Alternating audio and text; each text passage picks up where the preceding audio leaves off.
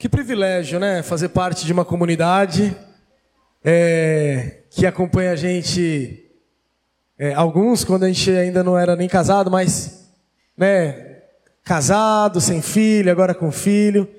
E é um privilégio estar num lugar onde as pessoas não só profetizam, mas sobre seus filhos, mas também têm um olhar de cuidado e, e de amor. Glória a Deus por isso. Ah, eu estou muito feliz, né? Bom, abra sua Bíblia, ou ligue a sua Bíblia em Marcos 8, do versículo 31 até o 38. A gente vai ler esse trecho da palavra de Deus. Você pode também acompanhar na parede.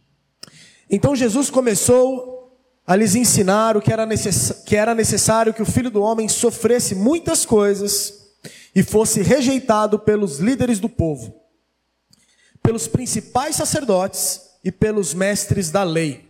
Seria morto em três dias, depois ressuscitaria.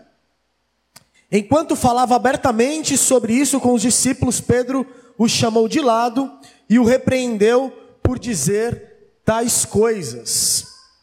Jesus se virou, olhou para os seus discípulos e repreendeu Pedro. Afasta-te de mim, Satanás, disse ele.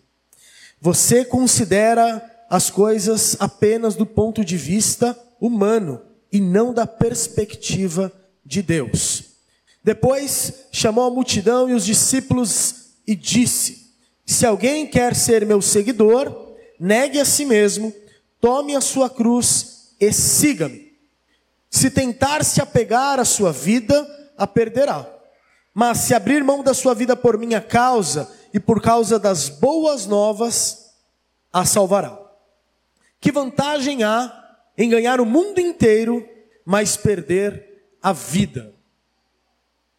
E que daria o homem em troca da sua vida?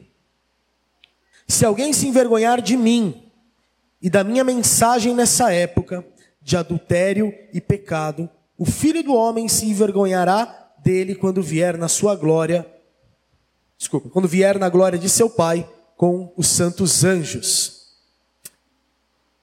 Então é sobre esse texto que eu quero conversar com vocês, compartilhar nessa manhã. E aí eu quero trazer uma pergunta que o texto faz aqui: o que daria o homem em troca da sua vida? Eu queria que a gente pudesse exercitar essa resposta que o texto está perguntando. Então eu queria te perguntar: o que, que você daria em troca da sua vida? O que, que no momento, em frente à morte, você daria para viver? O que uma pessoa que está no leito de morte, ela daria em troca da vida? O que, que uma pessoa que está para ser assassinada, ela daria em troca da vida. E aí eu lembro de uma história de uma pessoa que eu conheci, que é, ela foi sequestrada, posta de joelhos, e aí um assaltante, né, um sequestrador lá, ele estava com a arma na cabeça, foi levado para um lugar escuro, estava é, com a arma na cabeça, e de costas, de joelhos. E aí ele e aí ele começa a orar e falou e falar: Deus, eu acho que é agora que eu vou embora. Então, é, me aceita na sua presença, me perdoa os pecados.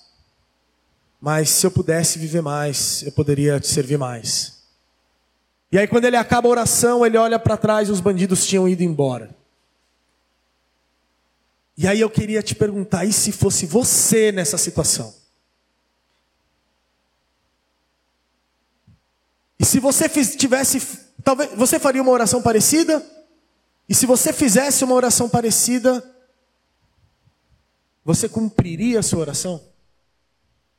Eu quero viver mais para o seu reino. Eu quero fazer e, experimentar das coisas do Senhor para o resto dos meus dias.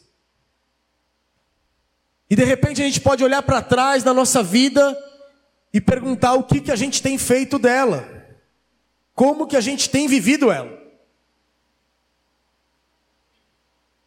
O que, que você daria em troca da sua vida?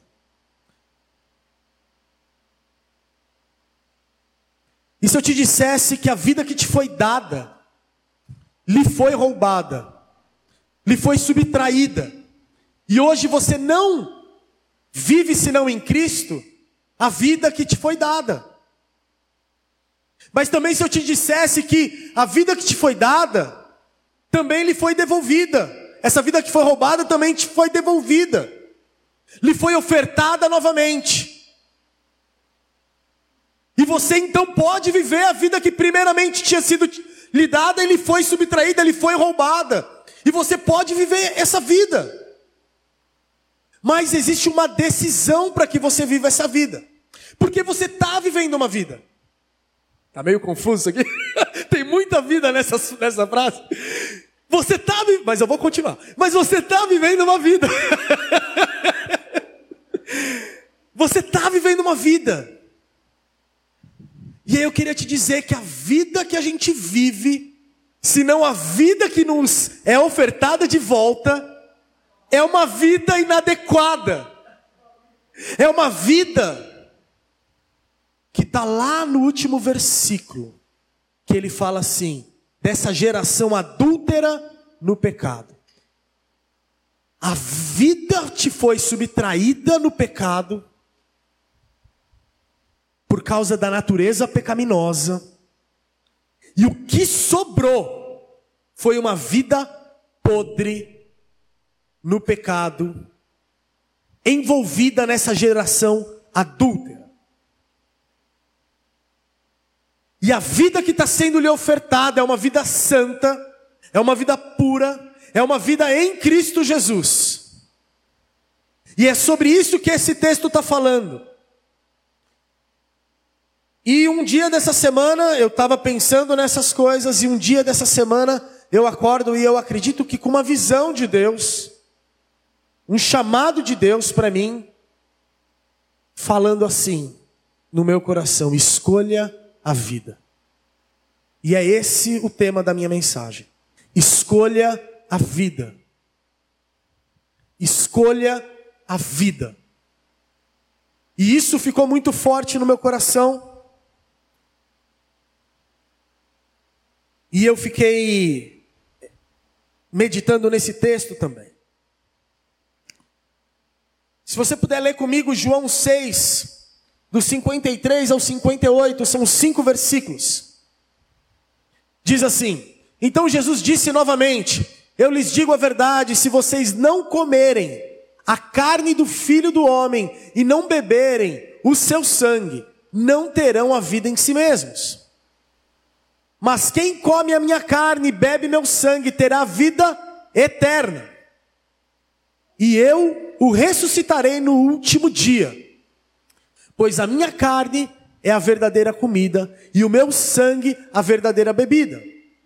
Quem come a minha carne e bebe meu sangue permanece em mim e eu nele. E eu vivo por causa do Pai, que vive e me enviou. Da mesma forma, quem se alimenta de mim, por mim viverá, ou viverá por minha causa. Eu sou o verdadeiro pão que desceu do céu. Seus antepassados comeram do maná e morreram. Quem comer este pão não morrerá, mas viverá para sempre. Mais uma vez, Jesus está falando sobre uma escolha de um tipo de vida. E o que ele está dizendo é: se você comer da minha carne, tomar do meu sangue, você vai viver eternamente. E agora ele está falando de uma outra vida. Eu estava falando com vocês dessa vida, desse momento, do ontem, do hoje, do amanhã, do que a gente tem feito, dos nossos planos. Mas agora ele está falando, ele está apresentando para a gente um outro conceito de vida, que é a vida eterna.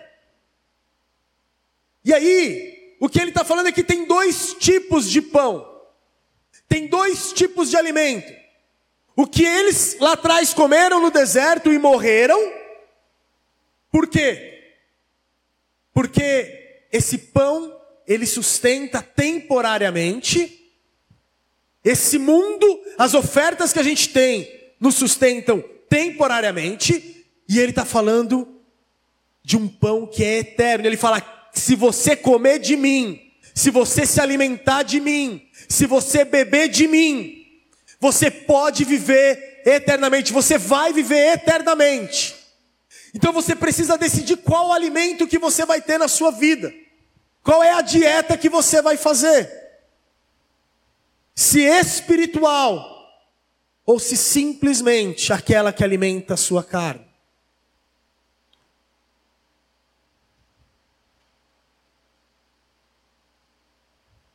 E será que a ideia, quando Jesus ele está falando essas coisas para a gente, quando ele está falando sobre essa vida eterna, é ele falar: viva uma vida medíocre aqui, e você vai ter uma vida muito boa lá na frente. Não é isso. Não é isso. Não é viva mal agora para viver bem depois. Porque essa vida eterna que ele está dizendo, ela inicia quando a gente crê em Cristo Jesus como o nosso único Senhor e o nosso único Salvador, como aquele que morreu na cruz por nós. A gente já fala da cruz, mas é disso que ele está falando. Essa vida eterna fala disso. Começa agora. É essa nova vida que está sendo nos proposta. E essa é a melhor vida que a gente pode ter, a vida que, que o Senhor nos ofereceu. Em Lucas 14, do 28 ao 33, eu nem vou ler agora, eu vou citar para vocês, vai falar de uma, uma parábola, ou, ou é uma comparação ali que Jesus faz com aquele que vai construir uma casa. E ele vai falar: esse cara que vai construir uma casa, ele vai fazer cálculo antes. Ele vai ver se o dinheiro que ele tem dá para terminar a obra. Porque se ele sentar a fundação e não subir a casa, ele vai passar vergonha e as pessoas vão rir dele. Ou, aquele rei que vai para a guerra, ele vai fazer conta antes, porque a guerra é cara. Ele vai fazer conta antes, porque se ele tiver 10 mil soldados e o exército oponente tiver 20 e ele não tiver estratégia para vencer essa guerra, ele vai é, ser frustrado. Então ele vai, ele não vai para a guerra, ele vai negociar. E aí ele termina o texto dizendo assim: vai lá no finalzinho, ô... Andressa, por favor. No 33. Ah, já está, né? Foi bom. Da mesma forma, ninguém pode se tornar meu discípulo sem abrir mão de tudo o que possui. Qual a relação de fazer conta para construir uma casa e fazer conta para entrar numa guerra com ser discípulo dele? Qual, qual é a relação? A relação é se não abrir mão de tudo que possui. E a pergunta implícita aqui é: você está fazendo essa conta? Você fez essa conta a respeito de viver com Cristo? A respeito de viver com Jesus? Você decidiu abrir mão de tudo que você tem? Mas o ponto é que abrir mão de tudo que a gente tem não é uma decisão única que fica paralisada no tempo e na nossa história. É uma decisão que a gente faz diariamente, sabe? Por isso, diariamente, a gente escolhe a vida. É verdade que a gente toma essa decisão de uma forma pontual no momento da nossa vida. Eu quero Jesus. E eu quero abrir mão de tudo que eu tenho, de tudo que possuo, de tudo que eu sei por Jesus. Eu quero isso. Eu quero essa vida. É verdade que a gente faz isso pontualmente. É verdade que Ele está nos perguntando isso.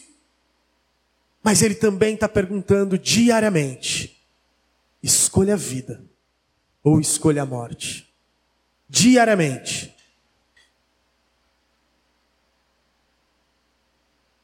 No começo do primeiro texto que a gente leu, lá em Marcos 8, do 31 ao 38, ele, vai, ele começa dizendo que é necessário que o filho do homem sofra, passe por algumas, por muitas dores e dificuldades, e ele seja crucificado, ou ele morra. É necessário que o filho do homem passe por isso, ele está dizendo. E quando ele está dizendo isso, ele está dizendo sobre a cruz. Ele está dizendo que ele iria morrer na cruz. Só que Pedro, ele tem uma indignação com isso. Vocês leram junto comigo. E aí ele chama Jesus de canto. E eu já achei isso excelente em Pedro. Você percebe? Porque em outros momentos eu acho que Pedro falaria na frente de todo mundo. Mas ele chama Jesus de canto. E aí ele chega para Jesus e ele fala: Jesus, como assim, cara? Você está doido?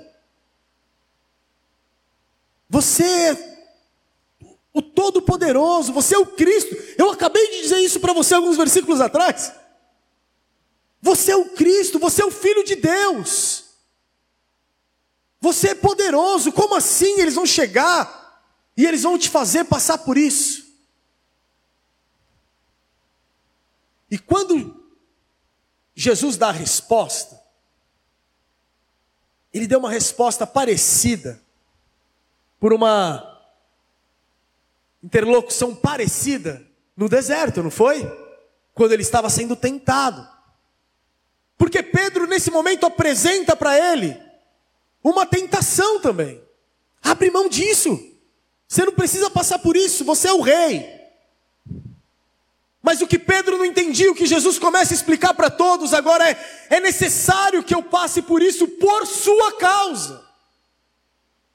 A mentalidade de Pedro era o rei Jesus, nesse momento, era o rei Jesus, Senhor dos exércitos, Criador dos céus e da terra, que vai acabar com o sofrimento daqueles que são justos.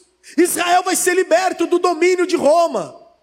É essa a mentalidade de Pedro. Então, esse meu rei não pode ser subjugado, não pode sofrer. E o que Jesus está falando, eu vou sofrer, eu vou ser subjugado, eu vou ser levado ao madeiro, e lá em cima eu vou dizer: por que, que você me desamparou, Deus? Eu vou suar sangue, porque eu vou me fazer vulnerável por Sua causa. E eu acho que é isso que às vezes a gente não entende também. Eu acho que para a gente é muito presente a ideia do Deus Todo-Poderoso e Jesus Cristo assentado à direita dele, Todo-Poderoso. Mas eu acho que a gente muitas vezes deixa passar que Jesus, ele se fez homem e ele se fez vulnerável e ele sofreu a dor que não era dele e ele sofreu a morte que não era dele. O justo foi feito injusto, para que nós injustos pudéssemos ser feitos justos.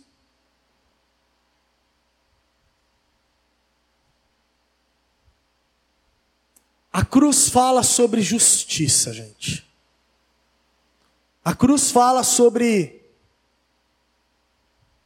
uma humanidade que tinha uma dívida, uma humanidade que tinha um, que tinha um, um pecado, e praticava injustiças, e praticava imoralidade, e esse problema da humanidade é, levaria a humanidade a morrer eternamente. E para resolver esse problema jurídico, alguém precisava pagar essa conta. Como se diz hoje, em dia, não tem almoço grátis. Alguém precisava pagar essa conta. E só Jesus, que nunca tinha cometido uma injustiça, que nunca tinha pe pecado, poderia pagar essa conta. A cruz é um escândalo, porque é o próprio Deus entregando o seu filho na cruz. A cruz é um absurdo, porque isso não faz sentido. Quem tem filho sabe que isso não faz sentido. Você entregar o seu filho na. Cara, a gente apresentou a Manuela. Eu entregar a Manuela para morrer por alguém, nunca. não faz sentido, ainda que eu ame muito a pessoa.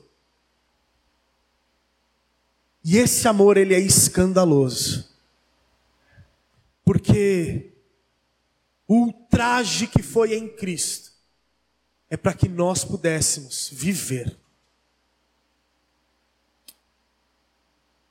E Cristo, ele tem sido visto de muitas formas na história. Ele pode ser visto como um profeta, ele pode ser visto como um bom mestre, como um homem sábio de bons conselhos, como um líder de um culto, de uma seita. Oh, muito obrigado.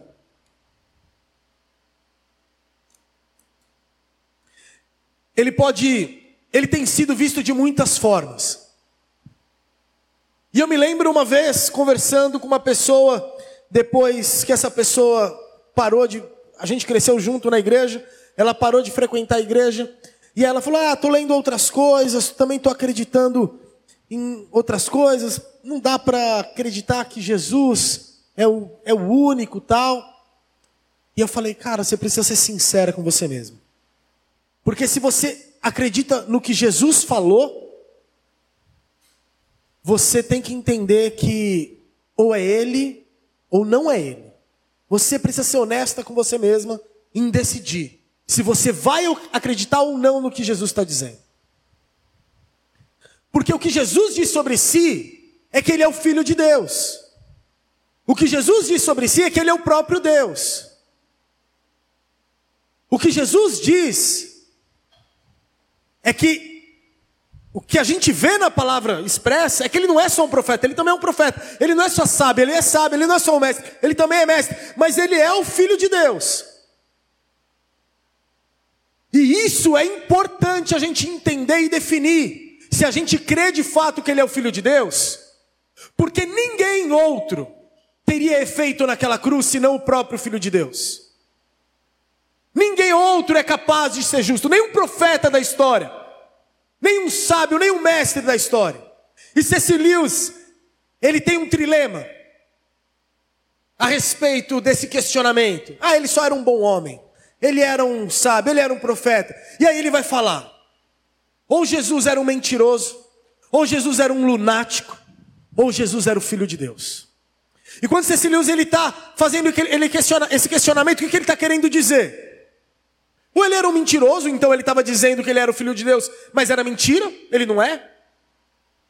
Ou ele era um lunático, ele é louco, ele acha que ele, ele acredita mesmo que ele é o filho de Deus, mas ele não é? Ou de fato ele é filho de Deus? Será que ele era então um mentiroso? Uma coisa que a gente tem sobre a palavra de Deus é que esses textos, eles carregam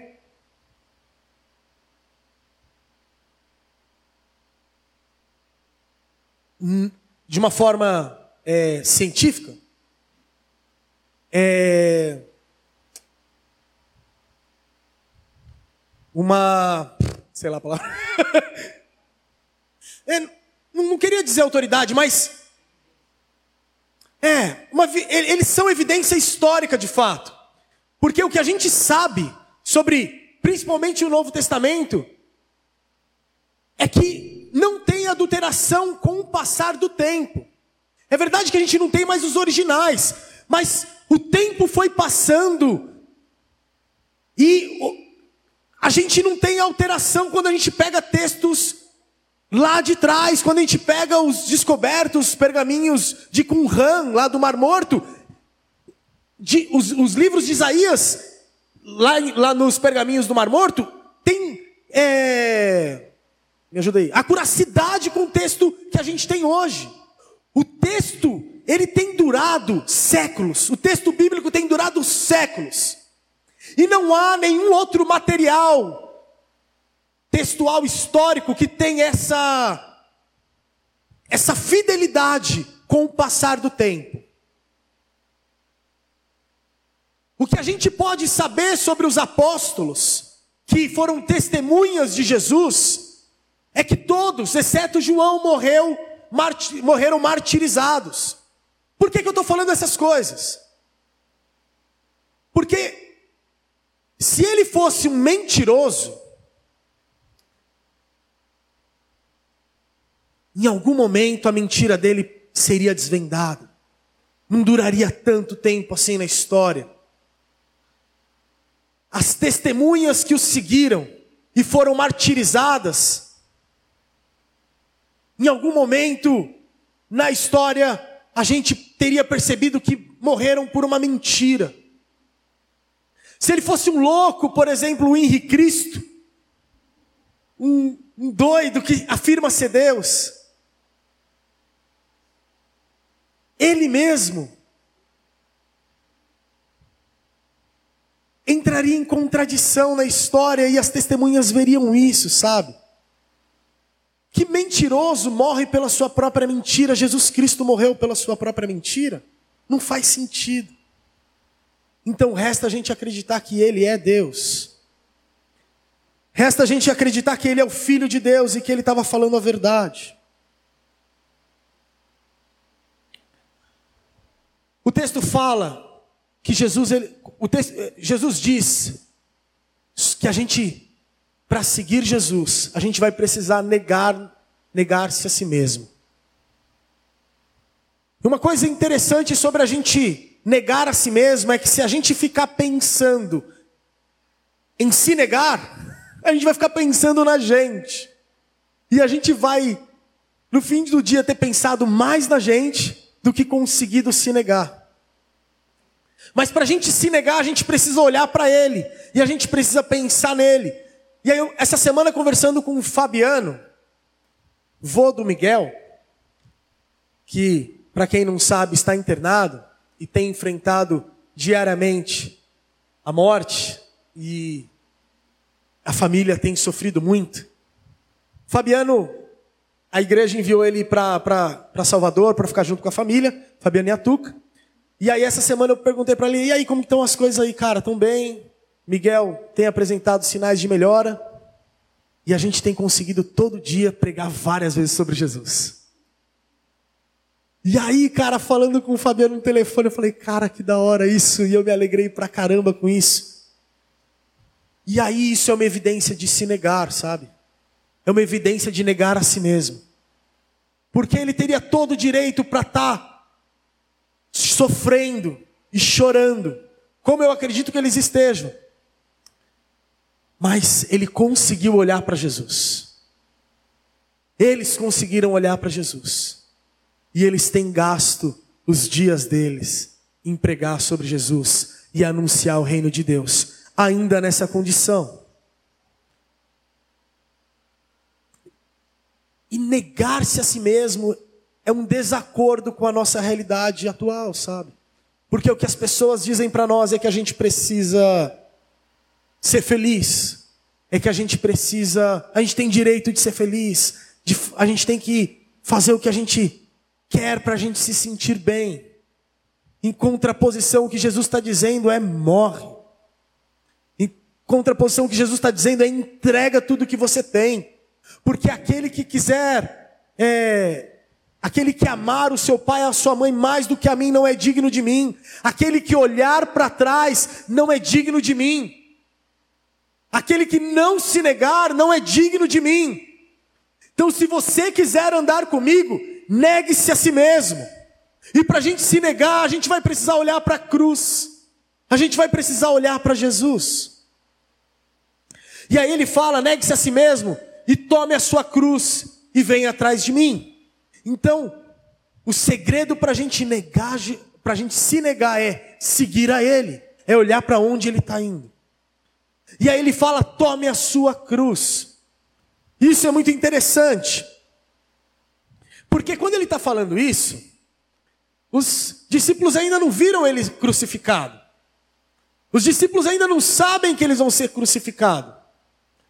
E eu antigamente pensava que é, a crucificação, tipo, só Jesus e os dois ladrões tinham passado, né?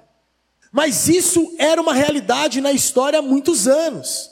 Há 300 anos antes de Cristo, isso já era uma realidade histórica. Os fenícios fizeram isso, os, os gregos, Alexandre fez isso. Roma fez isso. Roma fazia isso muito. E Roma mata seis mil homens de uma vez só, crucificados. Depois eu conto essa história. então isso é uma realidade. A diferença é que para os gregos, para os fenícios, essa era uma morte político-militar. Mas em Roma, essa é uma morte para os da plebe, para os bandidos. E é nesse grupo que Jesus é enquadrado quando ele vai para a cruz. Então, quando Jesus ele vai para a cruz, ou quando Jesus fala para a gente tomar a nossa cruz e segui-lo, a cruz que ele está falando para a gente tomar é uma cruz de vergonha, é uma cruz de humilhação, é uma cruz de condenação. Jesus, ele toma a nossa vergonha, ele toma a nossa humilhação, ele toma a nossa condenação, e ele carrega a cruz, e ele é cuspido, ele é chicoteado, ele é rechaçado por aqueles que estão testemunhando isso, e ele é pendurado no madeiro como um condenado.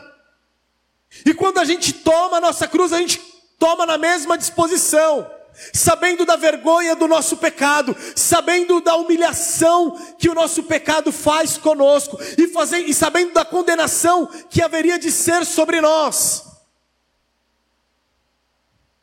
A diferença é que nós não subimos na cruz, ele subiu, mas a gente carrega essa cruz, sabendo dessas coisas ao nosso respeito, mas também sabendo que nós fomos libertos dessas coisas. E agora eu quero te dizer uma coisa, é por isso que na igreja a gente não tem posição para envergonhar, humilhar ou condenar ninguém. A gente não é a voz de condenação de Deus. Que humilha ou que envergonha o pecador. Não, a gente é a voz que fala assim: está vendo a minha cruz? Vergonha nela, tem condenação nela, tem os meus pecados, tem a minha destruição.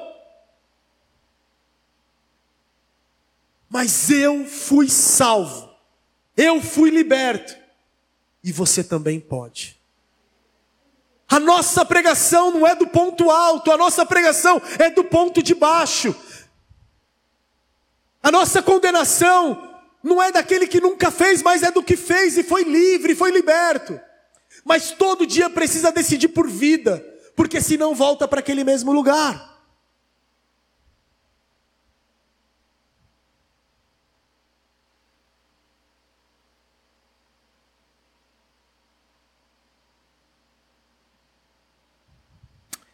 Pulando uma parte aqui, indo para o final, a última coisa que eu quero dizer para vocês é quem que está dizendo isso para gente. Quem é esse Jesus que está dizendo isso para a gente? Que está falando para a gente negar a si mesmo e tomar a nossa cruz. E o que eu. E eu estava conversando com a Mônica ontem, bem de noitinha, eu falo, conversando sobre a mensagem com ela, e eu falei, Mo, eu, eu, eu entendo que é para eu levar essa mensagem. E voltando no carro, a gente voltou ouvindo uma música. E aí eu falei, mas eu, agora eu entendi que as pessoas precisam entender quem que está dizendo isso para elas. Quem que está dizendo para a gente fazer essa coisa tão difícil, que é negar a si mesmo e tomar a nossa cruz? E a resposta é um amigo. E amigo é aquele que a gente decide estar tá junto, que a gente passa um bom momento junto. É aquele que a gente quer estar junto. Eu quero ler duas canções para a gente terminar. Depois disso eu não vou falar mais nada, prometo. E essas duas canções, a primeira é do grupo chamado Maverick. E aí, eu acho que é tipo um espontâneo, alguma coisa assim, mas falou demais comigo essa música. E aí é assim: A vovó costumava orar em voz alta, em sua cama todas as noites para mim soava como um murmúrio, como se ela estivesse fora de si. Ela disse: Garoto, esse tipo de oração é que salvou a minha vida. Você deveria tentar isso alguma hora. Agora eu sei que ela estava certa. Ela estava falando com Jesus. Ela estava falando com Jesus. Ela estava falando com Jesus por toda a sua vida. A mamãe costumava me arrastar para a igreja, domingo de manhã e quarta noite, com uma calça caque e uma camisa polo. Cara, como eu lutei. Ela disse: Filho, um dia você vai me agradecer por trazer Deus em sua vida. E sim, eu sei que ela estava certa. Sim, a minha mãe estava certa. Porque agora eu estou falando com Jesus. Ela me fez falar com Jesus. Ela me fez falar com Jesus. Sim, a minha mãe estava certa. Porque agora eu estou falando com Jesus. Sim, eu amo falar com Jesus. Eu vou estar falando com Jesus pelo resto da minha vida. Que amigo nós temos em Cristo. Que amigo nós temos em Jesus. Que amigo nós temos em Jesus. Eu agora tenho três filhos, tentando criá-los direito. O meu mais velho tem 15 anos. Ah, eu me lembro como era. Tentando lidar com o drama, tentando descobrir as questões da vida. Eu estive procurando uma maneira de mostrar a ele como fazer tudo certo. Então um dia ele entrou no meu quarto e eu estava fazendo as minhas orações na noite. E aí ele me disse: Eu volto mais tarde. Eu vejo que você tem muita coisa na cabeça agora. Eu disse: Não é uma interrupção. Você não poderia ter escolhido um momento melhor. Porque eu estava falando com Jesus. Venha, experimente. Começamos a falar com Jesus, começamos a falar com Jesus, começamos a falar com Jesus. E agora ele está falando com Jesus. Graças a Deus, ele está falando com Jesus. Eu espero que ele esteja falando com Jesus para o resto da sua vida. Que amigo nós temos em Jesus. Que amigo nós temos em Jesus. Que amigo nós temos em Jesus. Não há uma maneira errada de fazer isso. Não há tempo ruim para começar. Não precisa soar bonito. Apenas diga a Ele o que está no seu coração, porque não é uma religião. É mais como uma amizade. Apenas fale com seu pai, como se você fosse o seu filho. Basta começar a falar com Jesus. Basta começar a falar com Jesus. Você pode falar com Jesus sempre que você gostar. Basta falar com Jesus. Basta falar com Jesus. Apenas continue falando com Jesus para o resto da sua vida. E essa, essa música, ela é muito forte para mim, porque a minha mãe me arrastou para a igreja. E no, naquele momento não fazia muito sentido. Mas ela me disse: um dia você vai me agradecer por ter te levado para Deus. E hoje eu estou falando com Jesus. E hoje eu estou falando com Jesus. Obrigado, mãe, que está com Deus, por ter me trazido para Jesus. E eu não vejo a hora dos meus filhos entrarem no meu quarto e eu estar falando com Jesus. E eles me interromperem, e eu falando, não, falar, não tem problema, não tem tempo melhor. E a gente começar a falar com Jesus junto é sobre esse amigo, é esse amigo que a gente pode se achegar. É esse amigo que está falando para a gente essas coisas. E aí, ele citou uma música no meio dessa música aí, que é Que amigo nós temos em Jesus. E eu vou contar rapidamente a história dessa música que eu vou falar. Esse irlandês ele ia casar com uma mulher. Em 1844, ele ia casar com uma mulher. E no dia antes do seu casamento, essa mulher caiu, bateu a cabeça e morreu. Aquilo foi um golpe desferido no seu coração pela mulher que ele estava apaixonado. E aí ele vai, viaja e ele vai morar em Ontário, no Canadá. E aí ele vai passar a vida dele lá. E ele passa depois, esse pregador passa depois a ser conhecido como bom samaritano na cidade, porque ele fazia o que ele podia sempre para ajudar as pessoas. E um dia um homem falou: Ah, eu estou precisando de uma ajuda. Eu acho que eu vou contratar ele para ele me ajudar. E aí falaram para ele: Não, você não vai conseguir, porque ele só faz para aqueles que não podem pagar. E aí esse homem se apaixonou novamente dez anos depois. Semanas antes do seu casamento, essa mulher pega uma pneumonia e ela morre.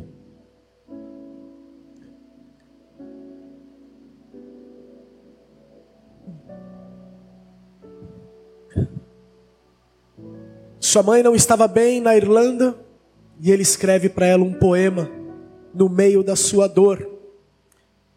E esse poema, essa canção, que fala assim: Que amigo temos em Jesus?